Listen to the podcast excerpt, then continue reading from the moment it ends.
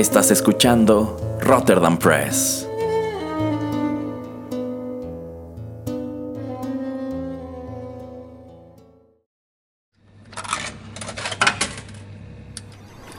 Los videojuegos han deleitado tus sentidos en la pantalla y ahora lo harán en la radio a través de su música.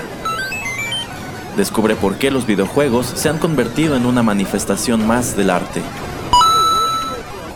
Inserta una moneda y acompáñanos. Esto es 8 bits.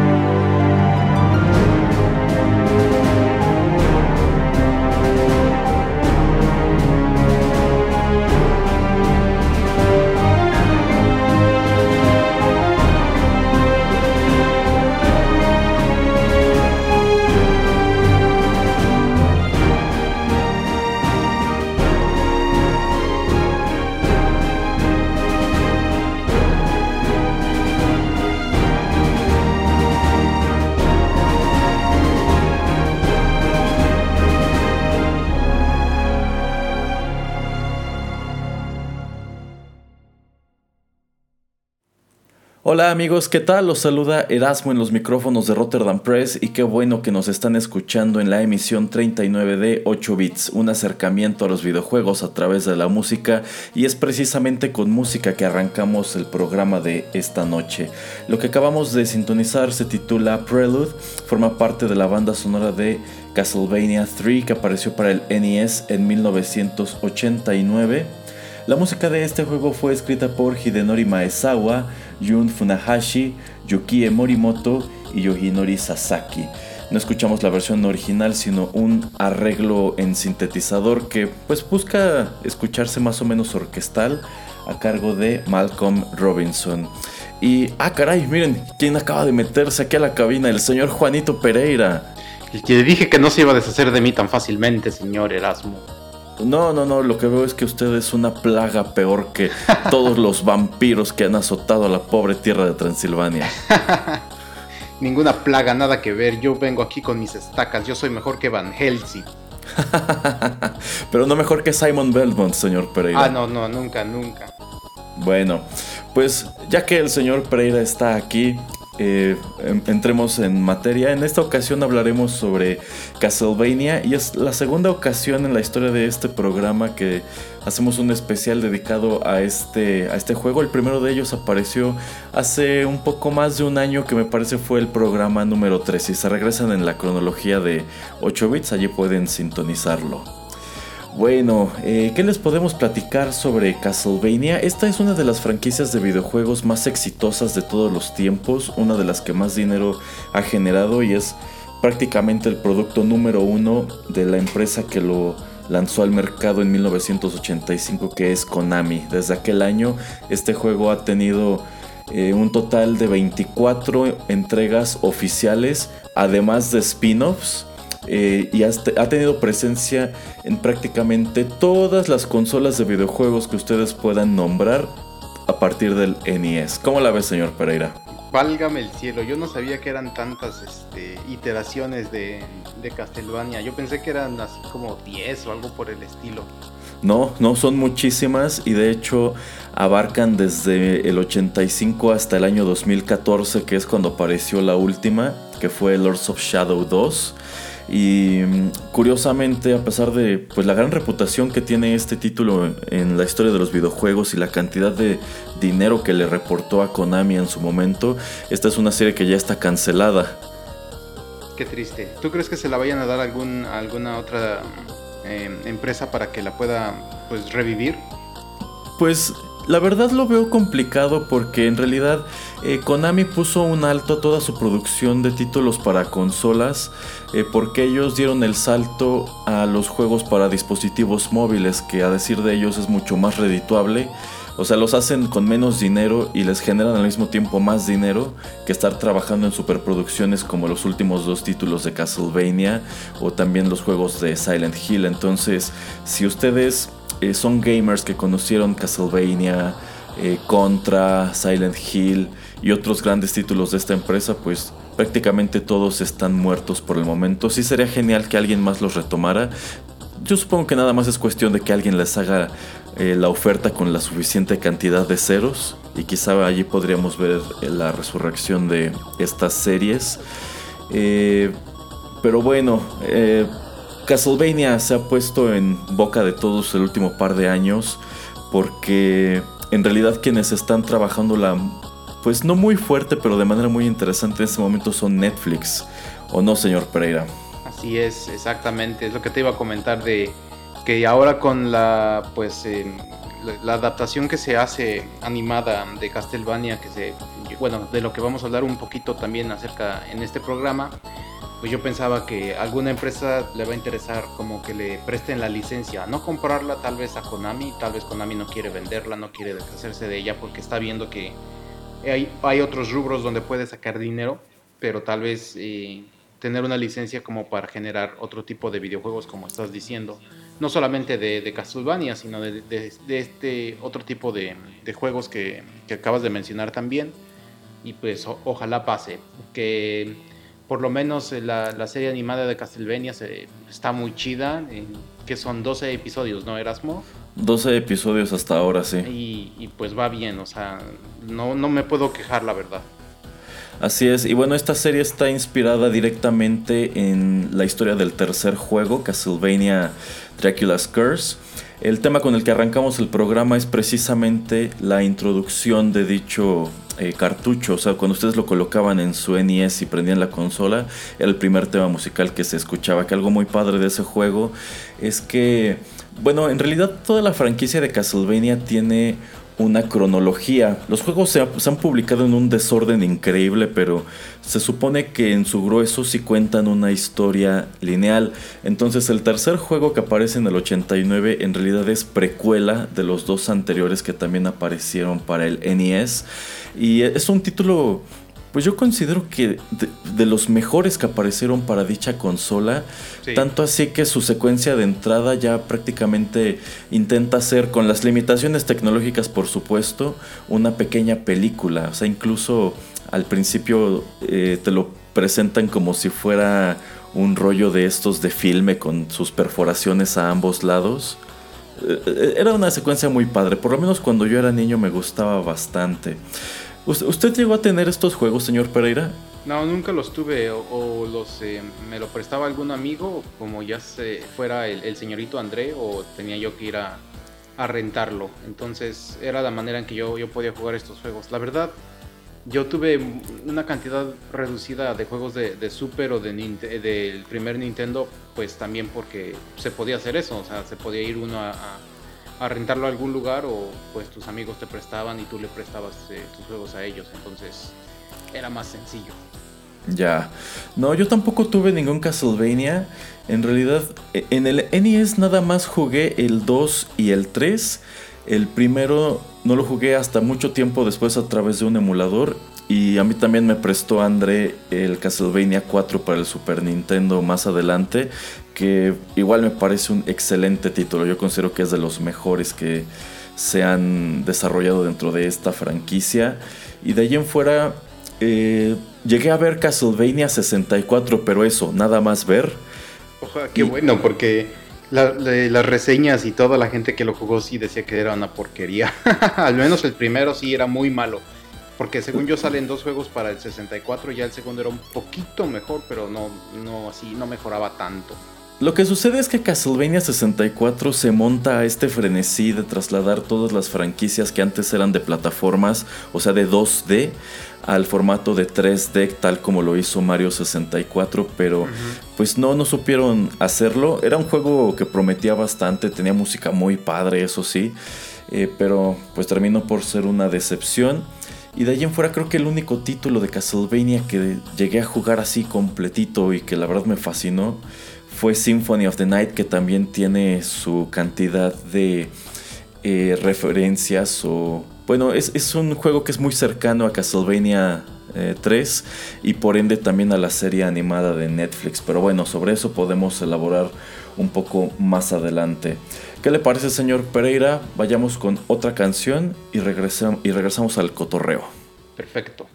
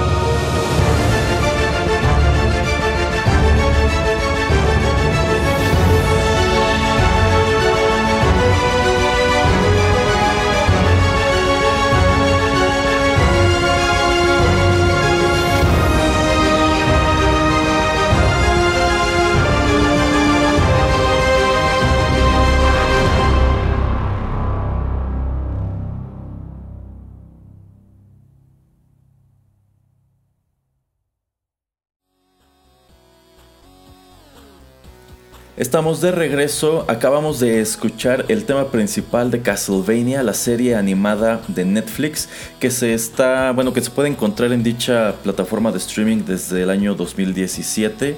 La música de esta serie fue escrita por el compositor canadiense Trevor Morris, quien de hecho tiene créditos interesantes en su historia. Él también hizo la música de las series de los Borgia, de los Tudor y también Vikings para el History Channel.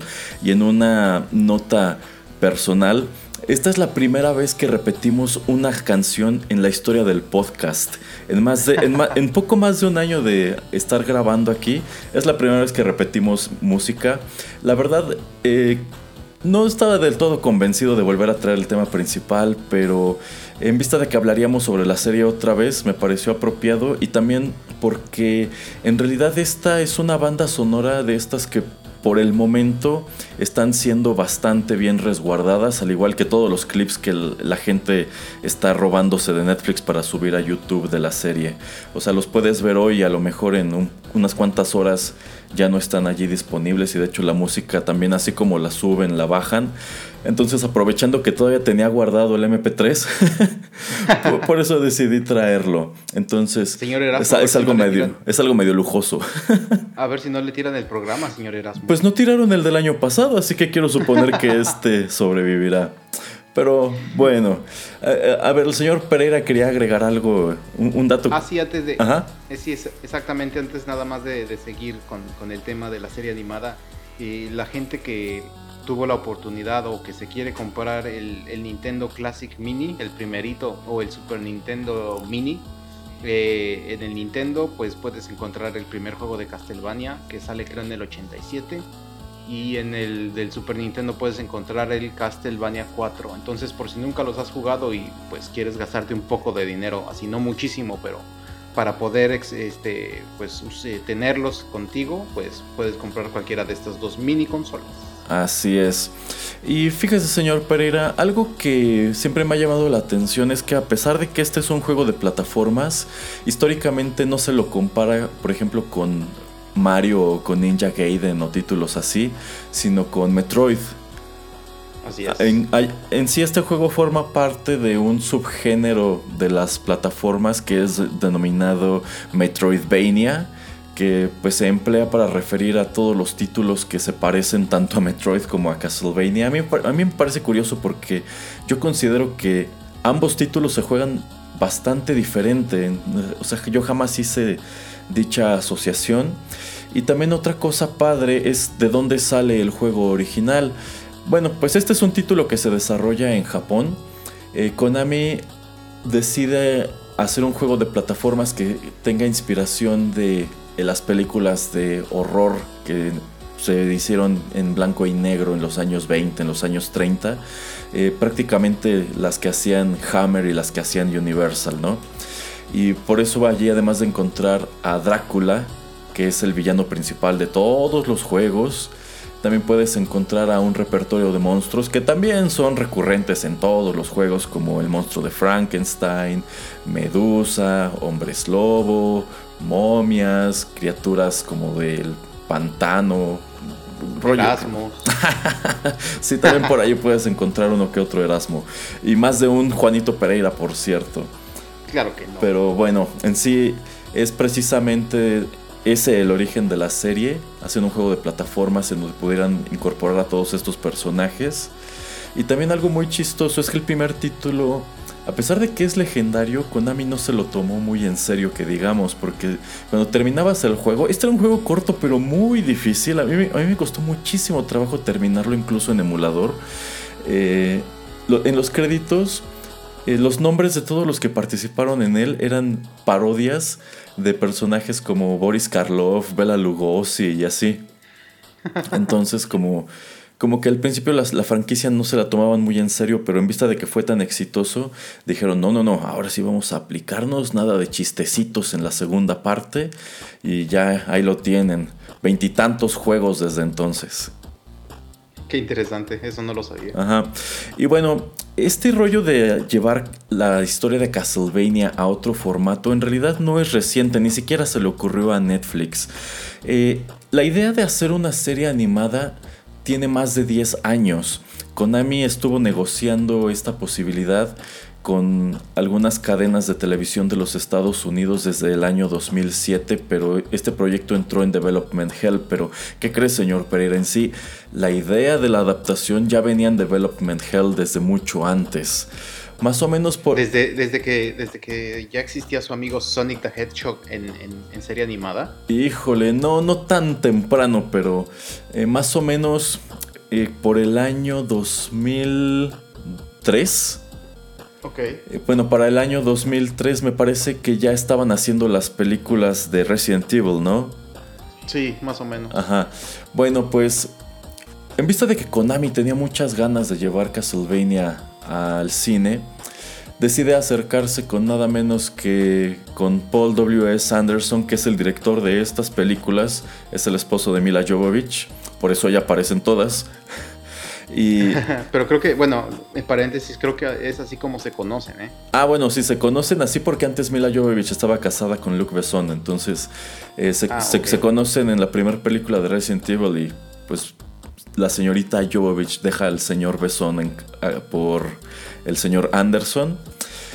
Eh, entonces Konami firma a este director para que él se encargue de adaptar Castlevania, lo cual a mí me parece eh, genial que no se haya concretado, que haya tenido muchísimos problemas, porque oh, si ustedes han visto las películas de Resident Evil, saben que no tienen prácticamente nada que ver con los juegos, o sea, salvo cosas mínimas.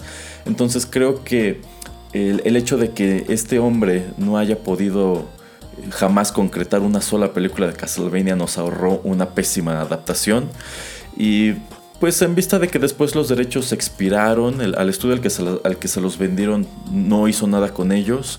Entonces es cuando los ofrecen para la televisión en 2007, pero tampoco va a ninguna parte este proyecto hasta que interviene una empresa de animación que la verdad no estoy muy seguro si es de Estados Unidos o de Canadá, pero que estaba cobrando mucha fuerza con una caricatura que seguramente muchos de nuestros escuchas vieron que se llama Los Padrinos Mágicos o, The Fairly Odd Parents en inglés. Es Frederator. Eh, entonces Frederator se acerca y dice, a mí me interesa agarrar los derechos de esta propiedad eh, y empieza a trabajar en ella, pero de nuevo se complican las cosas y no es hasta que llega Netflix que dice, a ver, a ver, Frederator, ¿es cierto que estás haciendo una serie de Castlevania? Y ellos, sí, sí, sí. Ah, bueno, pues ¿qué crees? Nosotros nos la vamos a jugar contigo, ten unos cuantos miles de dólares, haz un piloto, una temporada piloto de cuatro episodios de media hora cada uno, es decir, lo que podría ser una pequeña película de dos horas, de menos de dos horas, y lo vamos a poner en nuestra plataforma y a ver qué resultado nos da. Esto lo estrenaron en, no me acuerdo si fue mayo o julio de 2017, y pues fue un producto bastante aplaudido, tanto así que casi de inmediato comienzan a trabajar en la segunda temporada que se estrenó hace ya como un mes. Se tardaron un poquito más de un año en hacerla y de nuevo ha tenido una recepción en sumo positiva, al grado que yo considero que en lo que respecta a adaptaciones animadas de videojuegos, esta es la mejor realizada hasta ahora. Bueno, sin duda alguna, ¿no? Y tampoco es que tengamos eh, otras cosas que podamos comparar que digamos, ay, no manches esto está muy chido. Ah, bueno, a usted, señor Pereira, le encanta la caricatura de la leyenda de Zelda. Entonces, si, le preguntamos a usted, creo que no, no, es una buena referencia, pero efectivamente Castlevania está mucho mejor que esa y mejor que las caricaturas de Mario, mejor que la caricatura de Sonic, que las caricaturas horribles de Mega Man, que por ahí ya quieren hacer otra. Y, y se me hace chido porque tengo la esperanza, el, fanboy que vive dentro de mí tiene la esperanza de que esta serie animada de Castlevania sea a las adaptaciones de videojuegos lo que fue Batman Begins a las películas de superhéroes. o, sea, o sea que de aquí eh, podamos ver otras, otros juegos adaptados de manera más fiel y con muchas más ganas y más interés a la, televisión. Eh, de hecho, esta misma empresa, Frederator, está en pláticas con Capcom para hacer una serie animada de eh, la franquicia Devil May Cry, pues prácticamente en el mismo estilo, lo cual yo considero que tiene mucho potencial. Y esta misma empresa también ha manifestado interés en hacer lo mismo con The Legend of Zelda. Es que también regresando a lo que decías de, tu amigo eh, Anderson, Em, se me hacía. Es que es, muy, muy raro, muy, muy extraño que quieran hacer todo live action. ¿Por qué? Porque la verdad no sería para mí lo mismo lo que acabamos de ver en Netflix, la temporada 1 y 2. No, no sería lo mismo si fuera este, en vivo, ¿no? Eh, aunque fueran los efectos especiales de, de, última generación y lo que quieras, la verdad como que es una historia que no se presta para ser contada a través de, gente normal, ¿no? Puedes terminar con un producto tan malo como el, como el Van Helsing de mm, Hugh Jackman, que pues, la verdad no, no, funcionó. Yo creo que también vieron ese tipo de producto y dijeron, no, ¿para qué vamos a, a arrastrar el nombre de Castlevania por ese mismo rubro? Entonces mejor hay que esperarnos y yo no sabía que eran los de Padrinos Mágicos que, que, son los que hacen eh, esta, esta caricatura, esta nueva serie animada. Ajá, ajá, e, en sí creo que su logotipo jamás aparece en la serie, pero lo que pasa es que hay estudios que digamos que van haciendo sus divisiones para atacar diferentes segmentos. Por ejemplo, Los Padrinos Mágicos sí es una caricatura netamente para niños, mientras que esta serie de Castlevania yo siento que está muy dirigida a nosotros, a quienes, a quienes conocimos los juegos en el NES, quienes crecimos en los años 80. Eh, entonces, supongo que por eso crean este otro sello que incluso tiene su logotipo como en 16 bits, que se me hace muy padre. se nota que hicieron esta serie con con cariño, con entusiasmo, que de verdad les interesó conocer el material de origen. Y como, y, como dice el señor Pereira, considero que funciona porque es una serie animada. Al ser esta una serie de alta fantasía, efectivamente no creo que en live action hubiese funcionado del todo. Y ahora que lo menciona este, ahora que menciona este rollo de la película de Van Helsing, desde que yo la vi en el cine siempre pensé esto pudo haber sido un aborto de una película de Castlevania. sí, exactamente. Mismo concepto, es el mismo concepto. Así es, así es. Entonces por eso yo digo que qué bueno que, nunca la vimos en, live action a Castlevania, la verdad. Y nada más como dato, no diga mm, curioso, em, eh, Paul W.S. Anderson y Mila Jovovich están también ya adaptando el juego de Monster Hunter están haciendo ya película live action, entonces agárrate Erasmo. Sí, de hecho, IGN ya mostró, me parece que la primera imagen promocional esta semana o la semana anterior y también se suma al reparto Tony Ya. ¿Usted sabe quién es Tony Ya, señor Pereira? La verdad no, tal vez por, por su cara o lo que sea, tal vez lo conocería, pero no, por nombre no. Bueno, él es un artista marcial tailandés, aunque algo que me llamó la atención es que todo mundo está suponiendo que es latino. Eh, bueno, él es, un, él es un artista marcial tailandés que es considerado el Bruce Lee de Tailandia. Tiene unas películas con unas secuencias de acción padrísimas. Entonces, eh, este es como su gran salto al mercado estadounidense. Lo cual, pues ojalá, ojalá hagan un mejor trabajo aquí que con Resident Evil. La verdad, tomando en cuenta la historia que tiene este señor Anderson y con las películas de videojuegos, yo no le tengo mucha fe. Pero, pues quién sabe, igual y se redime con esto, ¿no? Ojalá, pero pues eh, ahora sí, ahora sí que hay que ver el, producto final para poder juzgarlo, ¿no? Porque pues por ahora, como decimos, las no sé qué fueron, seis eh, películas creo de Resident Evil. Dicen que la última es una porquería, entonces la verdad ni ganas de verla. Yo no la vi. creo que es la... No sé si es la 3 o la 4 donde están en el desierto, que es la que está más o menos pasable, pero pues hasta ahí, ¿no? Entonces todas las otras, la verdad, no... Nunca me, llegaron a agradar. La, primera de solo tomar el primer juego donde están en, este tipo de, de residencia y abajo hay un laboratorio y todo, pues lo del laboratorio no creo que fue, no, no creo que tuviera que ser necesario. Pudieron haber hecho una muy buena película este, de horror, solamente usando la casa y sabiendo que, ah, se, que ha habido un tipo de infección ahí en este Raccoon City que se está esparciendo, etcétera. Pero en fin, son otras cosas y Ojalá si en algún punto vuelven a decidir hacer más películas de, Resident Evil, pues que ahora sí le echen ganas. Eso. Bueno, vamos con más música.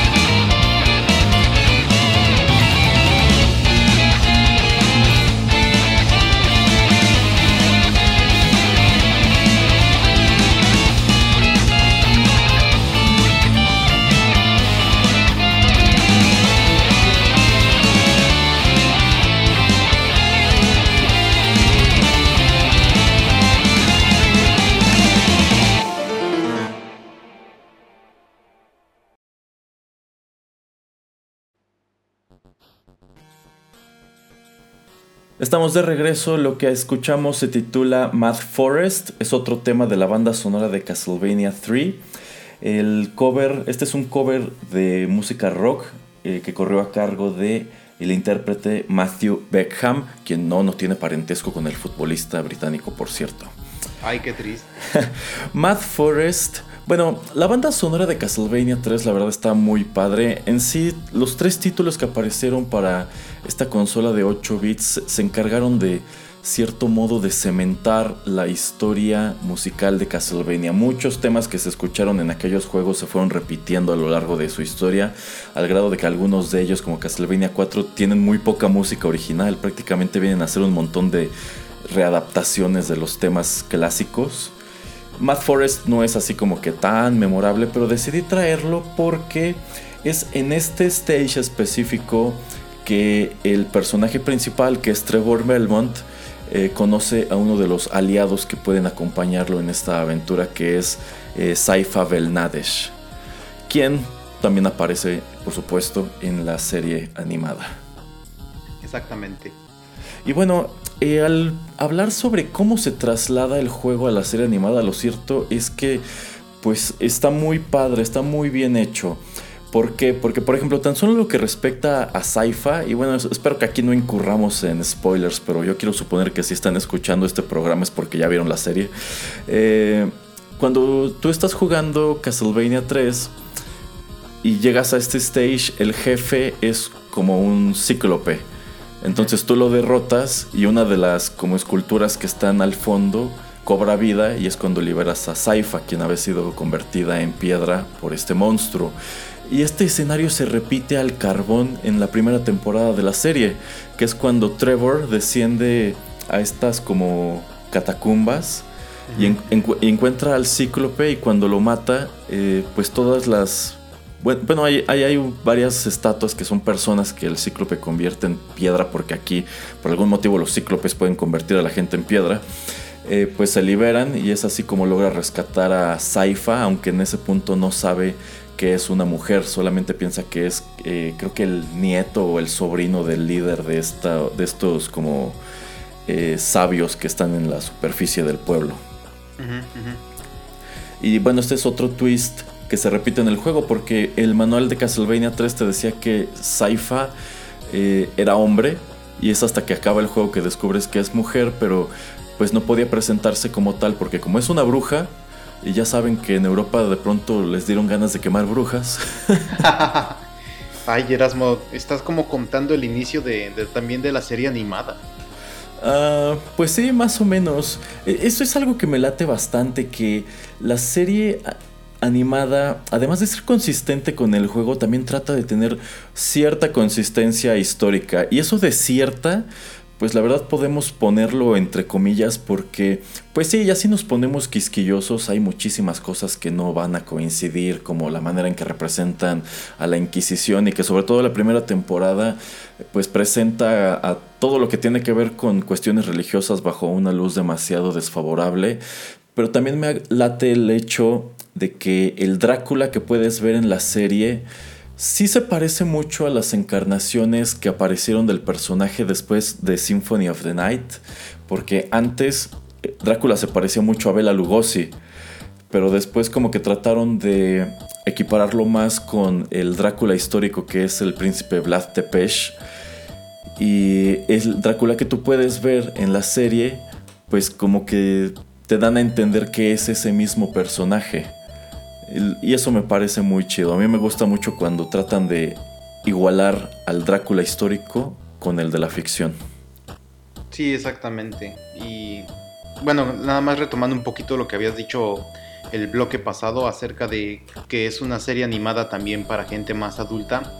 Eh, yo puedo decir que se toma su tiempo, ¿no? Es una serie que no siempre está... Mm, no, hay, no siempre hay eh, escenas de acción se toma su tiempo en presentarte a sus personajes, en, esta nueva temporada a los generales, eh, sus historias de dónde vienen y también la parte, ahora sí que la, parte intensa, cuando hay acción, pues sí es muy violenta, entonces no es para niños eh, pequeños, yo, yo considero que, em, no sé, debes de tener, no sé, 13, 14, 15 años para empezar a ver algo tan violento como esto. Y pues también la narrativa no se presta para que alguien más pequeño pues le esté poniendo 100% su atención. Entonces a mí me gusta eso también acerca de esta serie. Incluso siento que es un producto que pues sí está netamente dirigido para los fans porque considero que si no conoces la franquicia y te pones a verla, quizá haya muchas cosas que no entiendas. O sea, yo creo que a nosotros nos gustó porque tenemos el contexto, sabemos mm, pues que, sabemos que todos los juegos van de la eterna lucha del clan Belmont con Drácula. E incluso pues quizá conoces la historia de Castlevania 3 y demás y ya vas descubriendo todos los easter eggs o también conoces la historia de Symphony of the Night. En ese aspecto para mí funciona muy bien. Eh, efectivamente no la considero una serie para niños, quizá los niños la encontrarían aburrida. Supongo que es el tipo de producto que en el sistema clasificatorio de Estados Unidos saldría al mercado como PG-13. Sí, sí creo que sí. Eh, y también otro dato súper ñoño es el hecho de que Trevor Belmont, la voz de eh, Trevor Belmont la hace Richard Armitage y la voz de Drácula la hace Graham McTavish. Y estos dos actores se reencuentran aquí después de haber trabajado juntos en las películas de El Hobbit de Peter Jackson, porque Richard Armitage eh, hace a Balin.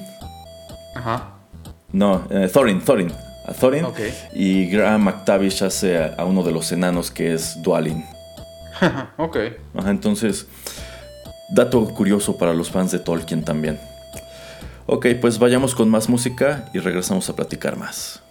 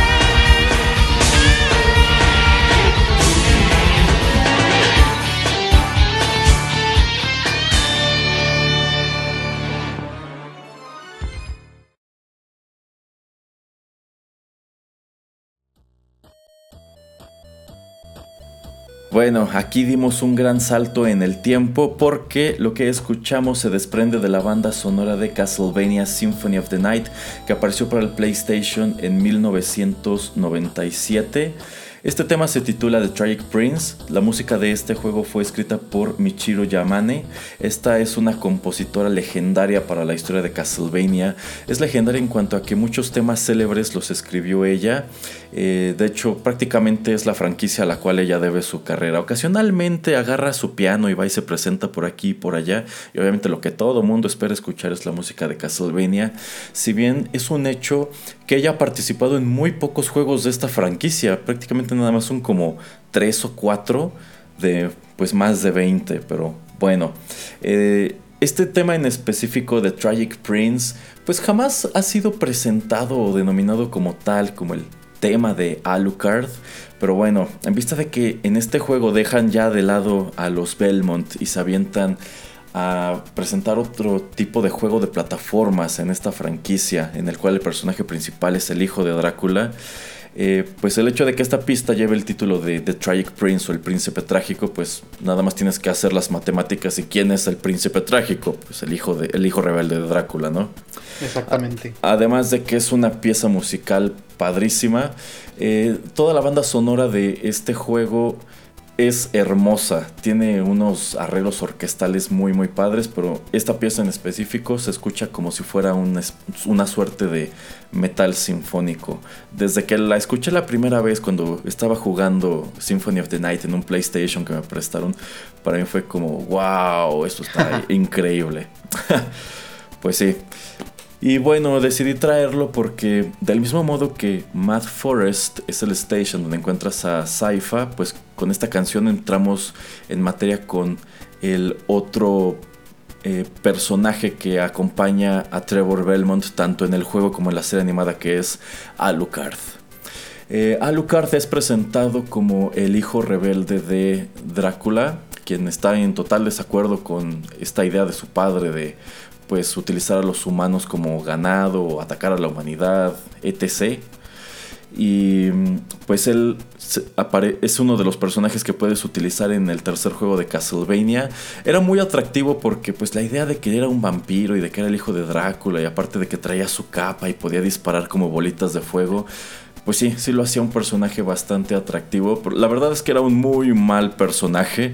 Eh, sus ataques apenas hacían daño no, no, no, no era muy chido. Yo considero que en realidad de los del elenco que agregaron para este juego, pues el mejor sin duda alguna era, era Saifa. y en Symphony of the Night, bueno, le dan un papel protagónico. El juego está padrísimo, se juega muy chido con Alucard y a la fecha es considerado uno de los mejores títulos de la franquicia. Sí, es lo que te iba a decir, que es uno de los mejores y la verdad, eh, el tipo de, bueno, la manera, sigue siendo, es, este, si no me equivoco, sigue siendo side, side scroll, ¿no? Ajá, sí, sí, sí. Sí, eh, porque es, ajá, es de los, eh, de los últimos que se ven muy chidos de esta manera, o sea, yo creo que siempre ha sido el problema, por ejemplo, también con, con Mega Man o con otras propiedades que las tratan de sacar de, de side scroll y pues la verdad a veces no funciona. Eh, por eso siento que este juego se ve muy chido porque pues ya tuvieron muchísimo tiempo para aprender y, pudieron adaptar todo lo que son los gráficos y poner la música con, el poder del, PlayStation y pues no tener que hacer este stages eh, tan ridículos o tan chafas como en el 64. Exacto, en realidad Symphony of the Night fue como el regreso en forma de Castlevania. Ah, tuvieron ahí su tropiezo de Castlevania 64 y como que... Eh, esta es una serie que ha tenido un montón de spin-offs que la verdad se sienten como más de lo mismo. Del mismo igual que Mega Man, esta es una serie totalmente formulaica por lo menos hasta cierto punto de su historia. En todos los juegos utilizas a un Belmont, que su arma principal es un látigo y tiene los mismos power-ups. Y son niveles superlineales que casi siempre tienen el mismo tipo de desafíos, los mismos enemigos, los mismos jefes. Y al final llegas y peleas con Drácula, que tiene dos formas, su forma humana y su forma ya como de monstruo. y eso se repite en casi todos, pero en Symphony of the Night como que sí trataron de innovarle bastante, si bien esto dio pie a otro lugar común espantoso que es el hecho de que después de que aparece este exitoso título para el PlayStation, empiezan a sacar un montón de refritos para consolas portátiles como Area of Sorrow, Harmony of Dissonance, todos esos, que pues si los jugabas y decías, esto es como un Symphony of the Night de mucho menor calidad, pero bueno, ¿qué se le puede hacer? Eh, la serie animada de Netflix tiene un guiño muy padre a este juego en específico. Eh, si hablamos de la, de la, cronología de Castlevania, eh, el tercer juego sería de los primeros en sí. Trevor y Saifa son ancestros de Simon Belmont, quien es el protagonista de los dos primeros. Y es precisamente porque ellos son sus padres que todos los Belmont que nacen en adelante, además de ser cazadores de vampiros, también pueden utilizar magia. Entonces, este... Bueno, ahí es como que un guiño padre a, ay, bueno, pero ¿por qué si estos son como tipo guerreros? Porque también pueden utilizar hechizos y así. Bueno, es porque tienen a sci-fi entre sus ancestros. Pero Symphony of the Night transcurre mucho después, eh, incluso más allá de eh, un otro juego que también estuvo muy padre que fue Rondo of Blood, que de este lado del mundo se conoce como Dracula X. Y mm, bueno, puedes reutilizar a Alucard porque a fin de cuentas es un personaje inmortal. Pero a mí lo que me gustó es el hecho de que el Alucard que te presentan en la serie es el de Symphony of the Night y no el de Castlevania 3. Si ustedes buscan el arte del manual del juego de NES, pues Alucard también se parecía a Bela Lugosi. Era así con su peinadito para atrás, su capa negra, con su camisita, sus colmillos que le salían así por los labios. O sea, un vampiro muy genérico y lo rediseñan por completo para eh, Symphony of the Night. De hecho, eh, hay un ilustrador japonés que se llama... Eh, bueno, es ilustradora, Ayami Kojima, a quien se debe pues el estilo gráfico de numerosos juegos de la serie. Ya prácticamente todos los que ya se alejan de esta ilustración pulp que tenía el NES y en favor de un arte un poquito más andrógino o hasta afeminado, pues todos esos dibujos son los de Ayami Kojima.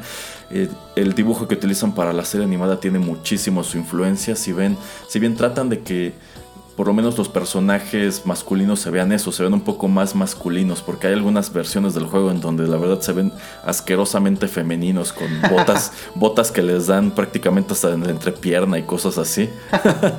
Pero bueno, me gustó mucho que haya sido ese Alucard y no el todo genérico del tercer juego. Sí. Que bueno, otro dato adicional. Eh, Alucard, pues es Drácula escrito al revés.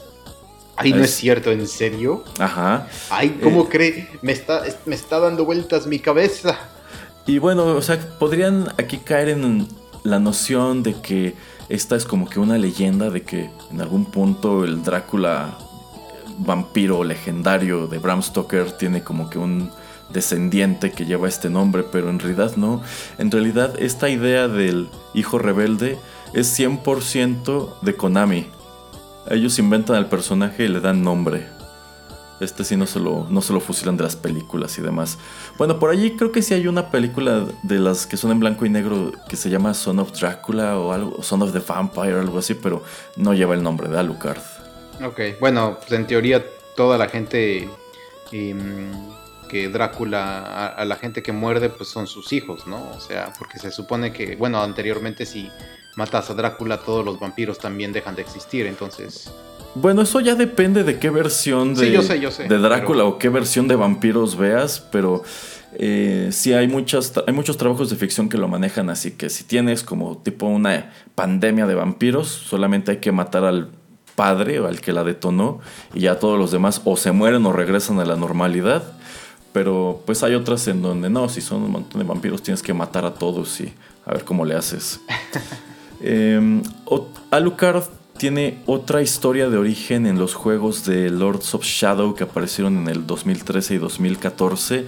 Eh, estos juegos son como una historia de origen alternativa a todo este universo. También aparece Trevor Belmont y así, pero los personajes juegan papeles totalmente distintos y el origen de Alucard en dichos juegos está muy padre. No se los voy a contar, si les interesa, mejor busquen un gameplay o un resumen de los juegos y échenles un ojo allí. Bueno, eh, vamos con más música y regresamos a nuestro último bloque.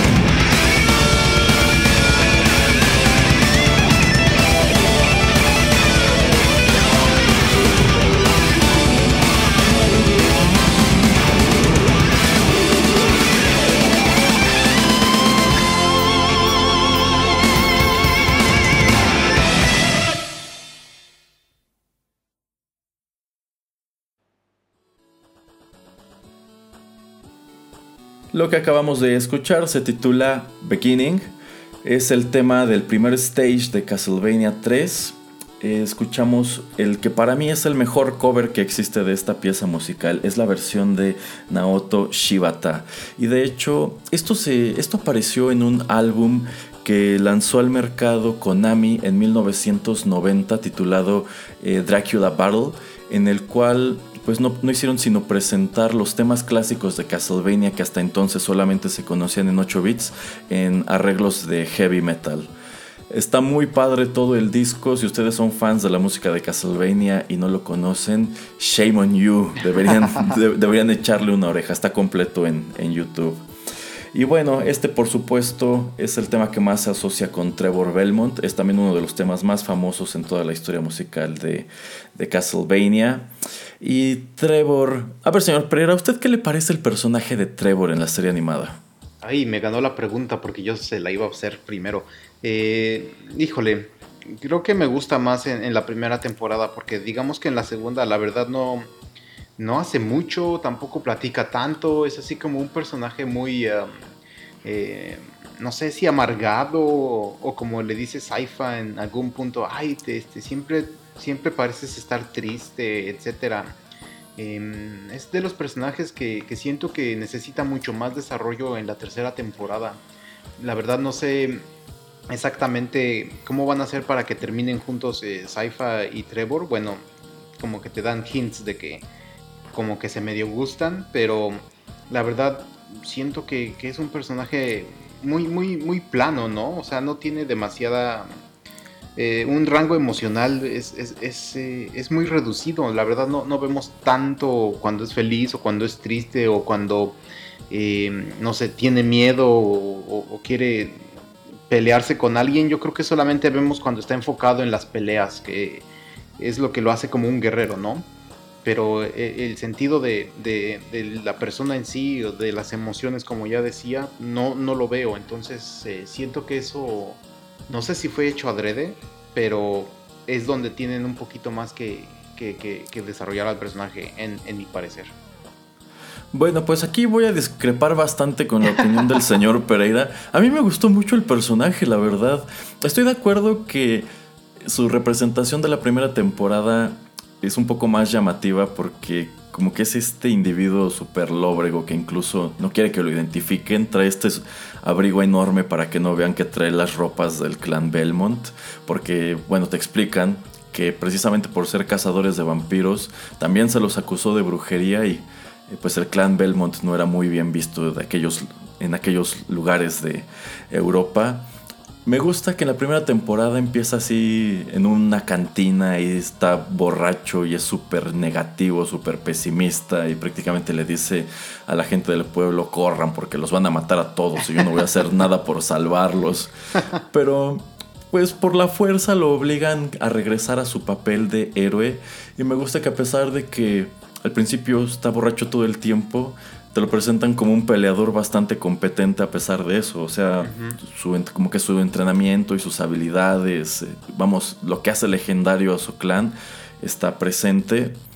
Eh, me gusta también el hecho de que es un Trevor bastante infantil y creo que Saifa también lo acusa de ser bastante infantil. Eh, me, gusta mucho la dinámica que tiene con Alucard, cómo, este, se, cómo se molestan entre ellos. Eh, y, es curioso porque pues en realidad los dos representan cosas opuestas, o sea, uno viene de una familia con una tradición de cazadores de vampiros y el otro es el hijo del vampiro principal, ¿no? Y, desarrollan esta suerte de camaradería en donde se hacen señas obscenas y se insultan y, y demás, pero terminan siendo cuates. A, mí me gustó. Efectivamente, el de la segunda temporada ya no es tan lóbrego, pero pues también me late porque como que al final de la primera ya regresa a estar en forma y ya dice, ok, ya no puedo negar lo que soy, trabajaremos juntos para vencer a Drácula. Yo siento que la segunda temporada le dio un poco más de protagonismo a Alucard, a Drácula, a, bueno, también arrastrar la historia eh, que bueno, la deja en un punto muy curioso al final de la segunda temporada, entonces le da protagonismo a algunos de los sidekicks de Drácula, lo cual a mí me pareció un acierto. Y, sí, como que en la segunda Trevor queda un poco relegado, pero mm, la verdad a mí no me molesta. Algo que también me late mucho son las escenas de combate. Eh, ¿Por qué? Pues porque el arma típica de los Belmont es el látigo. Y bueno, de pronto pues están estos otros ítems como las hachas, los frascos de agua bendita, el boomerang que casi siempre es como una cruz. Eh, entonces para mí era como algo que me algo que yo me preguntaba era cómo harían funcionar los combates con el látigo. El látigo ciertamente no es una buena arma, no es un arma muy práctica para pelear. O sea, en los trabajos de ficción hacen maravillas con él, pero en la vida real eh, un látigo pues no, no, no te ayudaría gran cosa. Ahí tienen el ejemplo de Indiana Jones que cuando se bate en duelo con el árabe aquel, mejor le dispara porque ya sabe que con el látigo no va a poder hacerle nada. Este, pero me gustó mucho que le dan a su látigo unas propiedades tipo del escudo del Capitán América que desafía la física porque ese, ese látigo se dobla y rebota y va y viene y tiene un largo exagerado. Eh, se ve muy espectacular. Me gusta también el hecho de que del mismo modo que en los juegos tú empiezas con tu látigo de cuero y puedes ir obteniendo upgrades hasta obtener el famoso Morning Star que pues ya es una cadena que al final tiene esta bola con piquitos. Eh, pues aquí que en, la serie también encuentra el, el, Morning Star. Insisto, los guiños a los juegos son numerosos, están muy bien presentados. Eh, y sí, yo sí estoy muy emocionado por ver una tercera temporada. Ya la están haciendo, de hecho empezaron a hacerla poquito antes de que se estrenara la segunda. Y pues ojalá también se le haga a esta empresa este rollo de firmar Devil May Cry y quizá The Legend of Zelda. Bueno, ya estabas hablando de, Trevor y yo te decía lo que no me gustaba, pero por ejemplo, eh, a ver, ¿tú, ¿tú qué pensaste de, de este Drácula, todo emo Drácula que nos presentaron? Híjole, sé que es uno de los aspectos que más le han criticado a la serie. Es un Drácula que la verdad no hace gran cosa. O sea, el hecho de que hayan tenido que ponerle generales en la segunda temporada es relegar su papel de villano de una manera horrible. El... Bueno, los enfrentamientos con él la verdad me gustaron. Este rollo del Drácula depresivo, pues bueno, aquí encuentras otro guiño a Symphony of the Night porque en, realidad en los otros juegos, en todos los juegos anteriores, Drácula era Drácula, era malo porque era malo, porque es un vampiro y quiere conquistar el mundo, apoderarse de Transilvania, qué sé yo, pero pues no hay motivación realmente, es la típica historia del bien contra el mal. Pero en Symphony of the Night es donde te presentan la historia de que Drácula alguna vez se enamoró de una mujer llamada Lisa y ella como que digamos despertó su lado humano pero la Inquisición eh, la asesina, ella por supuesto es la madre de Alucard, eh, la Inquisición la asesina y esto hace que Drácula emprenda una especie de cruzada a manera de venganza contra los seres humanos y es y es de allí de donde también se origina el conflicto entre Alucard y su padre, porque pues Alucard está consciente de que su madre no querría eso y pues lo trasladan acá. Entonces digamos que te están presentando a un Drácula que tiene una motivación con la cual puedes identificarte. Dices, ay, pobrecito, ya era bueno y mataron a su esposa y ahora quiere vengarse. E incluso en, estas, en estos capítulos de la primera temporada en donde eh, se convierte en esta aparición y matan a los sacerdotes y así dices, ah, qué padre, sí, Drácula acaba con todos ellos. y 15 minutos después ya estás apostándole a Trevor, ¿no?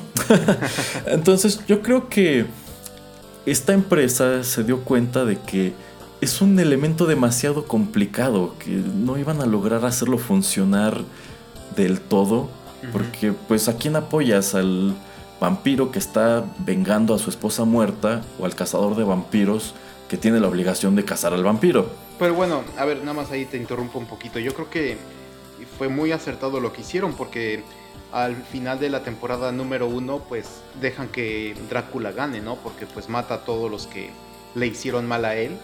Y ya en la segunda temporada vemos a Alucard y, a todos nuestros héroes tratando de, detenerlo porque pues este tipo de venganza de ahora sí que querer cometer un genocidio o erradicar totalmente a la, a la, a la, a la humanidad de, la faz de la Tierra, pues Así que eso sí está mal. Entonces a mí me gusta mucho cómo termina la temporada número uno, digamos, con él ganando porque o haciendo justicia. Y ya en la segunda, como dices, la hay una escena donde te, te muestran cómo él era antes, eh, en algún en una batalla o en algún otro lado anteriormente. Y la, la, batalla final contra, pues, contra estos tres personajes también está muy chido, pero solamente este tipo de sensación que me da de, pues que le vale gorro todo, o sea, y, y ese es el... Yo creo que, claro, lo tuvieron que hacer como para tener el problema entre los generales de, pues es que este compa ya está muy viejito o está muy, este, depresivo, la verdad ya no quieren saber nada de la vida y pues nosotros sí queremos en verdad conquistar el mundo, entonces qué onda, qué va a pasar. No sé, no me terminó de convencer eh, totalmente porque nunca te lo muestran como una figura 100% de autoridad. Tanto así que ya ves que este personaje, su general africano, es el último que lo está defendiendo y que casi casi es el que pues tiene que cuidar sus espaldas en todo momento hasta el, digamos, el final donde dice Drácula, pues sabes que ya me serviste y no quiero que, te pase a ti nada por ahora, entonces vámonos. Em, no sé, no, no, no, no, puedo decir que sea, haya sido algo muy malo, porque la verdad la temporada me gustó mucho, la 2, pero siento que tuvieron que desarrollarlo o que darle episodios este, donde nos enseñen un poquito de lo que era Drácula antes, antes de conocer a Lisa mucho más, o sea, de lo siniestro y lo malo que era, como para, entre comillas, odiarlo más. Pues sí, pero terminan presentándote otra vez a un Drácula simpático, porque efectivamente tiene a este general africano que es el más leal de todos, y cuando, digamos, todo se está yendo a pique, dice, pues sí, efectivamente tú ya me serviste, yo quiero que te salves, entonces voy a salvarte y, yo enfrento mi destino. Y dices, bueno, no era tan malo después de todo. Pero precisamente por eso, porque no era tan malo después de todo, eso lo hace un villano muy débil. Entonces yo considero que la decisión que toman al final de la segunda temporada es muy acertada. De cierto modo yo ya lo veía venir. Yo dije, no sé, como que por allí va la historia. No me equivoqué, pero no me desagrada. Yo considero que pueden hacer cosas muy interesantes con eso. Bueno, y nada más, antes de ya cerrar el programa, para el futuro de, esta serie animada, espero yo que no hagan, no sé, más de cinco temporadas, por ejemplo, y que tal vez en la 4 y en, la 5 em, ya salga otra vez nuevamente Drácula, pero el Drácula malo, el que quiere conquistar, el que es así todopoderoso y que se esté enfrentando con, no sé, tal vez con Simon, con Simon Belmont, que los papás ya hayan este, fallecido eh, hace unos años. Y entonces sí podamos ver un poquito lo que era pues Castlevania, el juego 1 y el 2.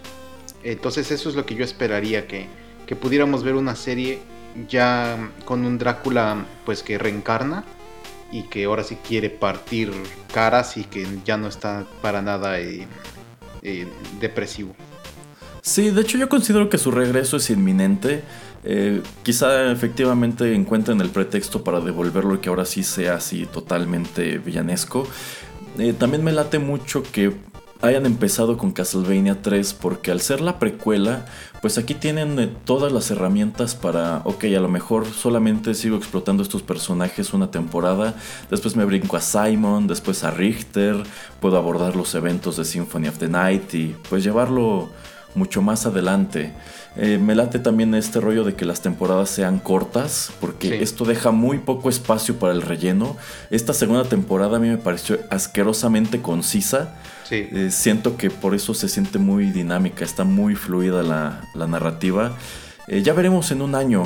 van muy bien. Espero, esperemos que sigan así, esperemos que no se sienten en sus laureles, que le sigan echando muchas ganas. Y pues seguramente aquí en el podcast en un año más o menos estaremos comentando otra vez Castlevania. Ojalá, sí, exacto. Bueno, ya para antes de terminar, algo que también quiero señalar este, es, es, el hecho de que cuando se estrenó la primera temporada, algo que de cierta manera me decepcionó es que no utilizaron la música de los juegos. Eh, pero algo que a mí me encantó hacia el grado de que este, me levanté y hasta me acerqué a la tele y le subí el volumen. es el hecho de que en la segunda temporada sí utilizan por lo menos un tema de los juegos que es Bloody Tears, que es como que, uy, el gran tema de, de, Castlevania. Entonces para mí fue genial que en este montaje donde están pateando traseros de vampiros utilizaran un muy buen arreglo orquestal de, de Bloody Tears. Y también señalar que eh, el gran, hay un gran ausente en esta serie que es el personaje de Grant Danasty, porque en Castlevania 3 tenías tres aliados, que eran Saifa, Alucard y Grant. Pero la verdad Grant estaba medio chafón, entonces qué bueno que no lo pasaron para acá. pues sí. Pues sí. Bueno, pues con esto llegamos al final de esta emisión. ¿Algún último comentario, señor Pereira? Pues no, ya estamos diciendo que ojalá en la siguiente temporada usen más música, sigan con la buena historia que están llevando y ojalá esto haga reflexionar a Konami por lo menos para eh, digamos rentar o darle licencia a algún alguien que sí sea como super fan y que quiera realizar un, un muy buen juego de Castlevania. Y pues eh, con la popularidad de la serie animada pues ahora sí que repunte nuevamente en los videojuegos también. Ojalá bueno, pues muchísimas, muchísimas gracias a todos por escucharnos. Los esperamos en más contenidos de Rotterdam Press. Bye. Bye.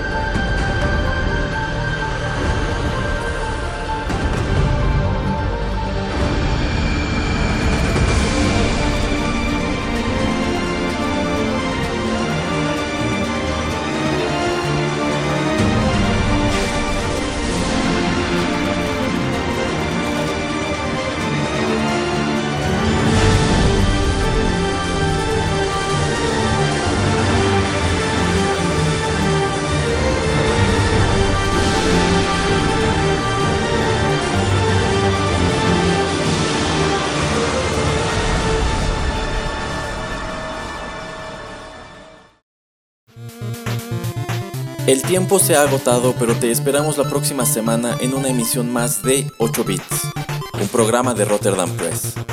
Hasta la próxima.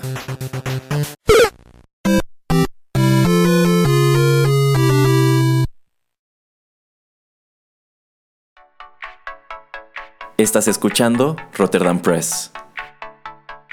Radio como hecha en casa.